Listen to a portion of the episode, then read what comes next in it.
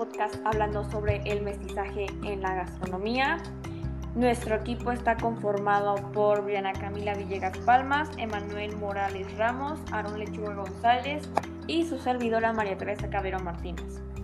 Bueno, como todos sabemos, la historia culinera mexicana ha sido muy variada y lo mismo que la podemos encontrar en la historia prehispánica, que en el mestizaje con otras culturas, así como importando otras gastronomías o como producto de las innovaciones de otras cocinas.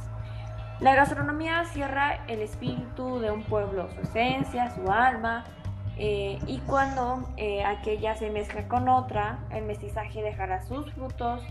Eh, básicamente los primeros comedores y un recuento por algunos, tan solo algunos, de los medios y sucedidos por los cuales haremos este periodo de historia mestizaje culinario.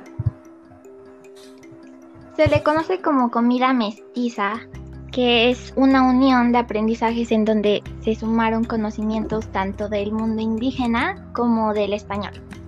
La cocina española trajo a México buena parte de las tradiciones culinarias europeas, con una importante dosis de hábitos provenientes del norte de, de África. En esa época, el maíz, los frijoles y el chile continuaron siendo muy importantes en la cocina, pero con la llegada de productos como la carne de cerdo, res, pollo, el trigo y el arroz, alimentos que eran fundamentales en la dieta de los europeos y con eso se crearon nuevos platillos. Muchos de ellos son las joyas actuales de nuestra gastronomía. El menú diario de los mestizos era a las 5 de la mañana, una taza de chocolate o atole con pan de dulce, en el almuerzo comían un guiso de carne de res, pollo o puerco y un plato de frijoles, acompañado de un buen vaso de pulque. Mientras que en Europa a las 6 de la tarde tomaban un té, equivalente en España. Estaba compuesto de un chocolate caliente acompañado de un pan dulce y finalmente para la cena comían un plato de fuerte acompañado de frijoles. La papa, la yuca, los camotes, el aguacate, el chayote, la chía y el frijol también fueron novedad en Europa y marcaron nuevas rutas a los hábitos alimenticios de allá. En sentido contrario, el trigo, carnes, lácteos, arroz y la cebolla fueron las aportaciones españolas iniciales más significativas al mestizaje culinario. Este, pues casi durante 300 años, que fue el tiempo que duró la colonia, en nuestro país la gastronomía de las culturas prehispánicas tuvo un proceso de mestizaje con los europeos, como resultado la base de nuestra gastronomía actual. Eh, la comida comenzaba con una sopa o un caldo de gallina con limón seguido por una porción de arroz o fideos. El plato principal consistía en un guiso de carne. Para terminar, el postre consistía en una fruta. Este, uno de los platillos son los siguientes. La barbacoa en nuestros antepasados prehispánicos Cocinaban aves, venados, pescados con el método de la cocción de la barbacoa actual. Es decir, hacían un hoyo en la tierra con brasas de leña y piedras calientes para cocinar la carne envuelta en hoja, platano, platano o magüey. La introducción de carne de borrego, chivo o res surgió en la Nueva España. También uno de los platillos fue el pozole.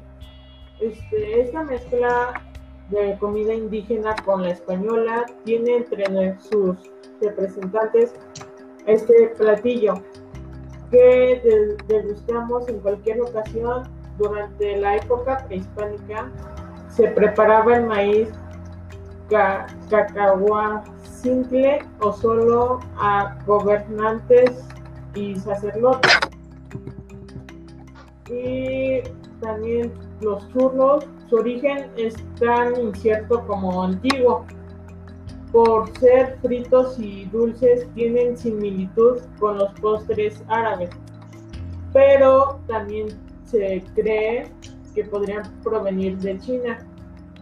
Como sea, habían llegado a España como una forma de botana para pastores españoles que poseían ovejas churras, de ahí su nombre.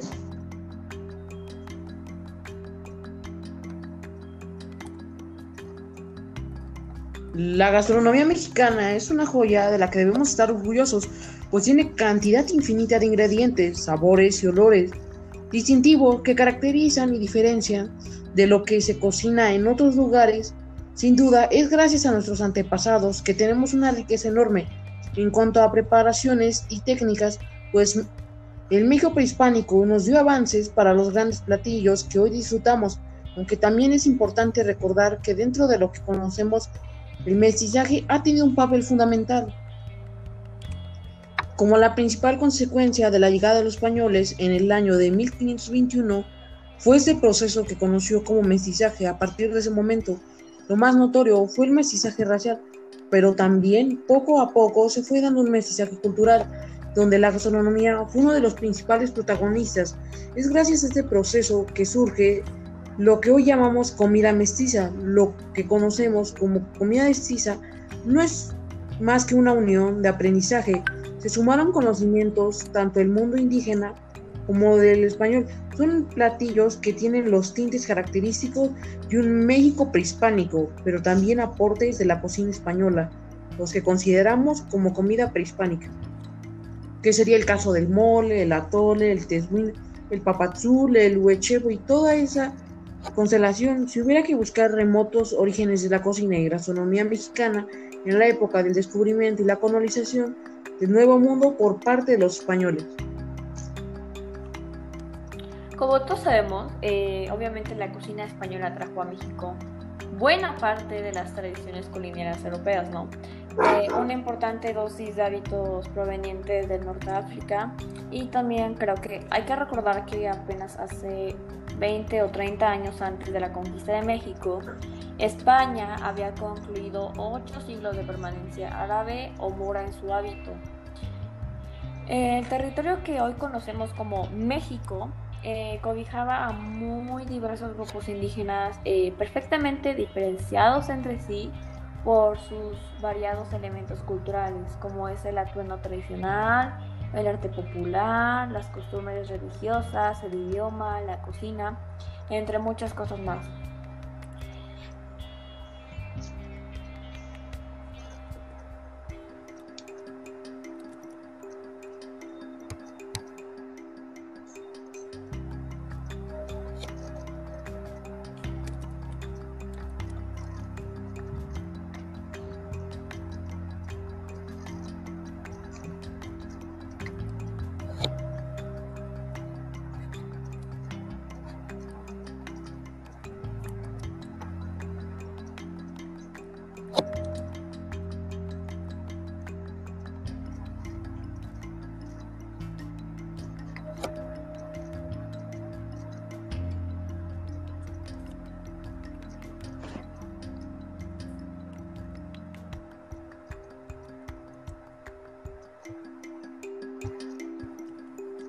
Bueno, a mí me parece que este tema es muy, muy interesante, muy importante, porque pues no sería nuestras comidas lo que son ahorita, ¿me entienden? Es como que toda esa historia con esta, ahorita lo que estamos pues, es muy lindo, es muy lindo saber cómo se creó todas esas deliciosas que tenemos ahorita en México.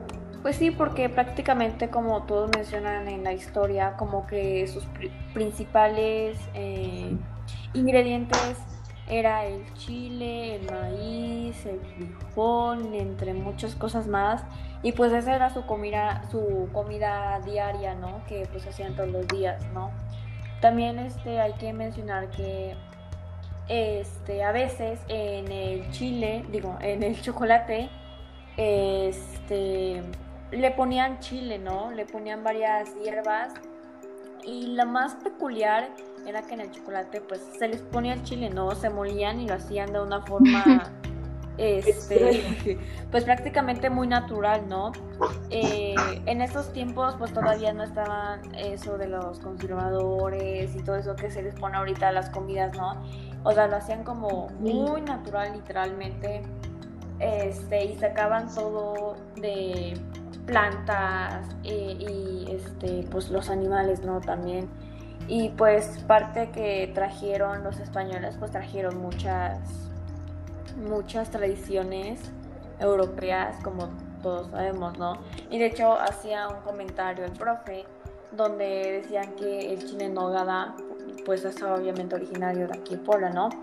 Este, y pues dijo que surgió literalmente así porque pues fue como una, no, no un experimento, pero hicieron una, mez, una mezcla, ¿no? Y también pues yo creo que la parte culinaria de, hace, pues de los viejos tiempos, ¿no? Desde, los, desde el mestizaje, creo que es muy interesante y abarca mucho sobre qué hablar. Y de hecho los que se concentran en la cocina creo que es bonito saber este, las mezclas que hacían, ¿no? El poder este, sacar tus propios ingredientes para poder hacerlo este, experimentar con los sabores, este, las dietas que se llevaban, lo que comían, este, lo que traían desde otros mundos, yo creo que es un tema que es que, tiene mucho de qué hablar, ¿no?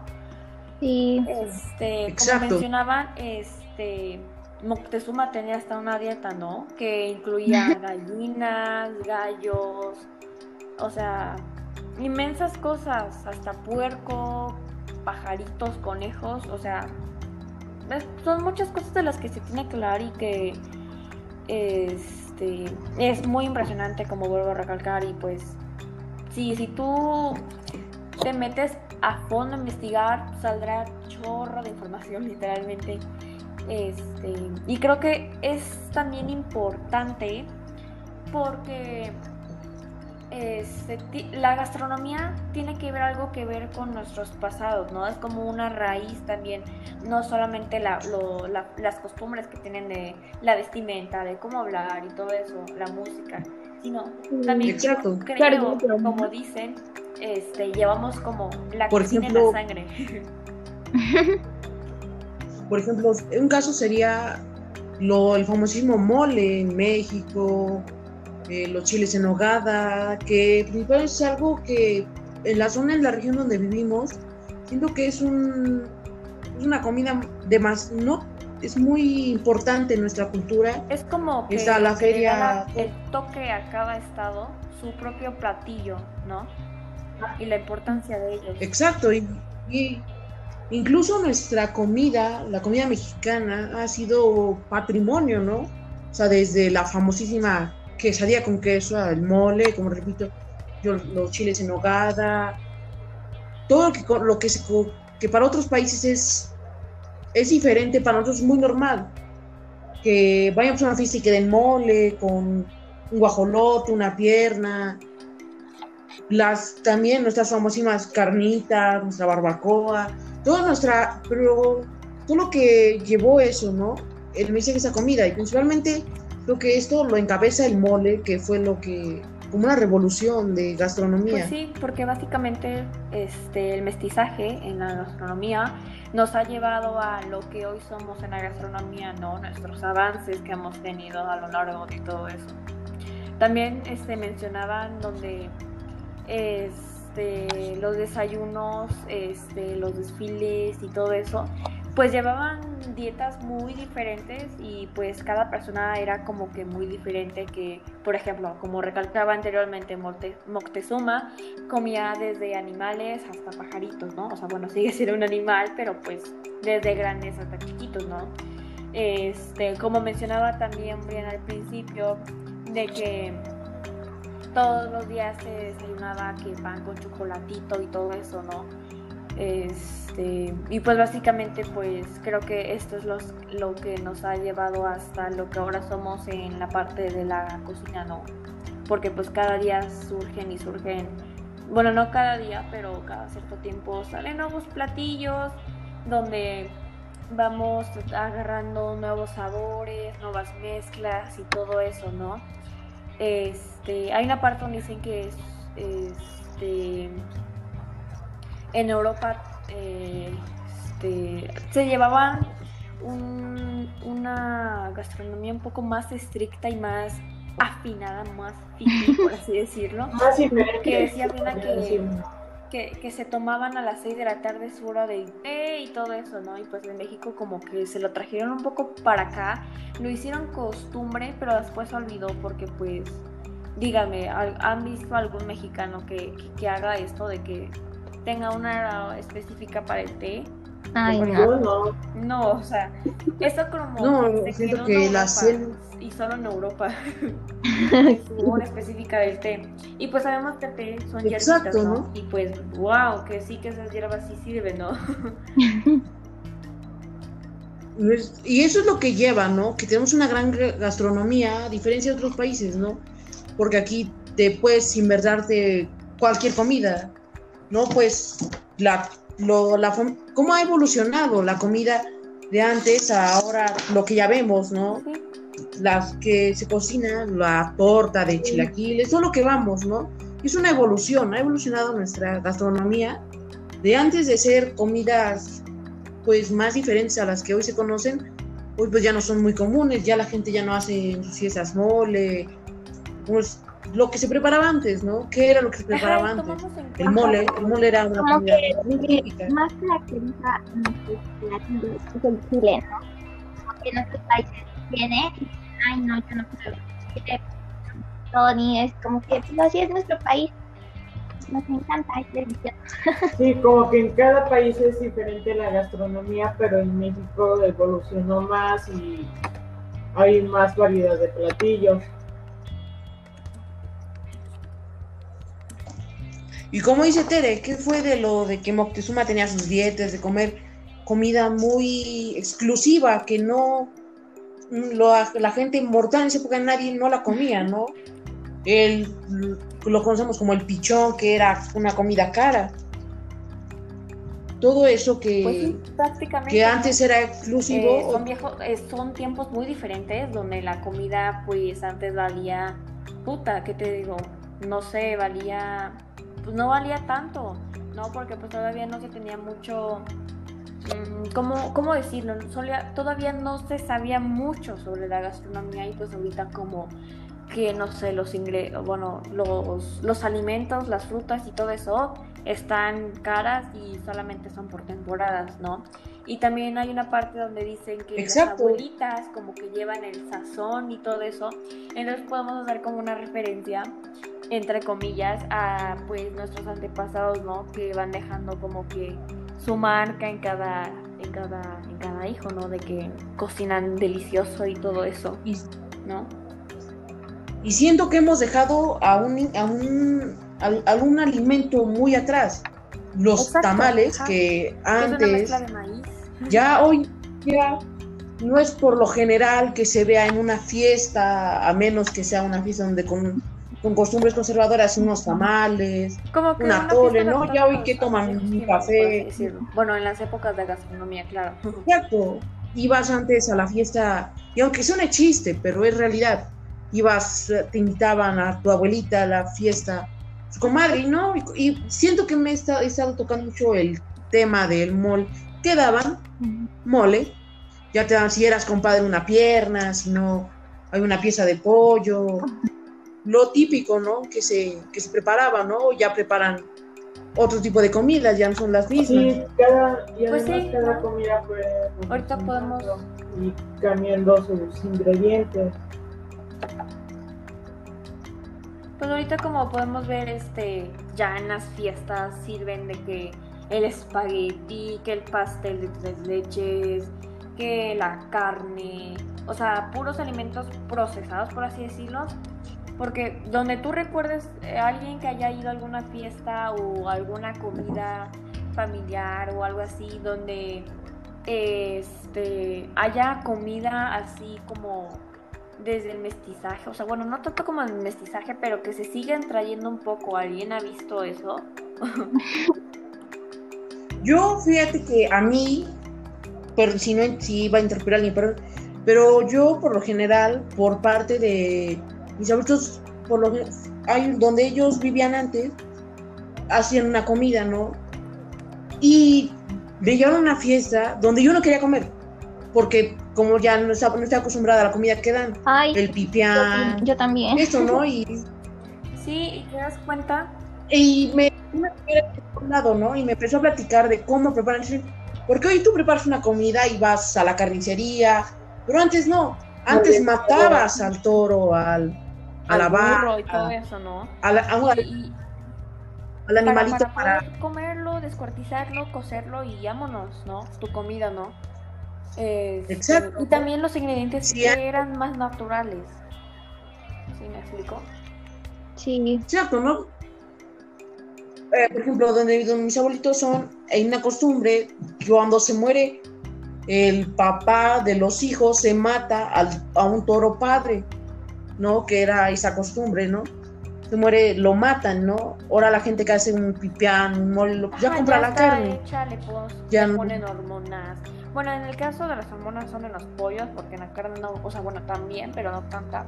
Y pues para que crezcan, se desarrollen más rápido, se haga la producción y todo eso. De hecho, bueno, aquí mis vecinos, por así decirlo, tienen un rancho y trajeron un gallo. Ya saben, para descuartizarlo y hacerlo caldo de gallo, ¿no?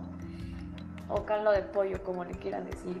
Este, y nada más me tocó verlo cómo lo alimentaban, lo alimentaban con, maíz y un poco más de semillas, ¿no?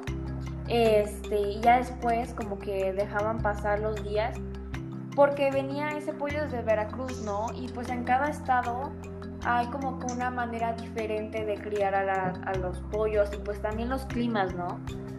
Este, entonces nada más me tocó verlo cómo lo mataron lo, le, lo despellejaron, por así decirlo, y vámonos, caldo de, caldo de, de, gallo, ¿no? Literalmente. Entonces, pues, sí, todavía se llevan algunas cosas. Exacto, ¿no? Como que todavía no está tan perdido. Por ejemplo, mi familia, por parte de mi, de mi familia a mi abuela le encantan muchas fiestas, ¿no? Y en una ocasión, era mucha gente que era un, era un toro demasiado grande, que no no era imposible matarlo, ¿no? donde lo matan con la pistola eléctrica, pues pero... con machetazos, con ya... algo filoso con lo que se podía encontrar, ¿no? Porque pues no había tantas cosas. Exacto, un cuchillo en el cuello, que estaba el animal y con, con un cuchillo se lo clavas en el cuello y ya, ya se, se pues moría, ¿no? Básicamente. Este, yo creo que ya para cerrar esto, porque ya nos extendimos un poco más, ¿no? Este, cerramos con una conclusión y la básicamente la conclusión es que es un tema muy interesante del que se puede hablar y pues se abarca mucho y creo que si le metes interés pues te llevas una buena enseñanza sobre las cosas antiguas, ¿no? Este, Emanuel, ¿tienes algo que decir en Igual conclusión? Sí, bueno, en mi conclusión sería es que cada estado, no cada estado, porque del estado hay una, tradición y luego sigue el municipio y la Jun. Cada, cada estado, ¿no? Tiene su propia, su propia su gastronomía, ¿no? No es la misma la que vamos a encontrar, por ejemplo, así en Veracruz, Cancún, Querétaro, todos esos países, o países, perdón, eh, estados. En esos estados no vamos a encontrar eso esa gastronomía porque es diferente, ¿no? Aquí tenemos una cultura, ellos tienen su propia cultura de hacer la comida, ¿no? pues sí, básicamente en cada estado tiene su forma de hacer sus costumbres en la gastronomía y creo que la que más está aliada es como Veracruz y, México, o sea, bueno, hablo de Ciudad de México, ¿no? Este, porque pues eran como los principales en donde se asentaron y todo eso, ¿no? Pues yo creo que ya con esto finalizamos y nos vemos en otro capítulo.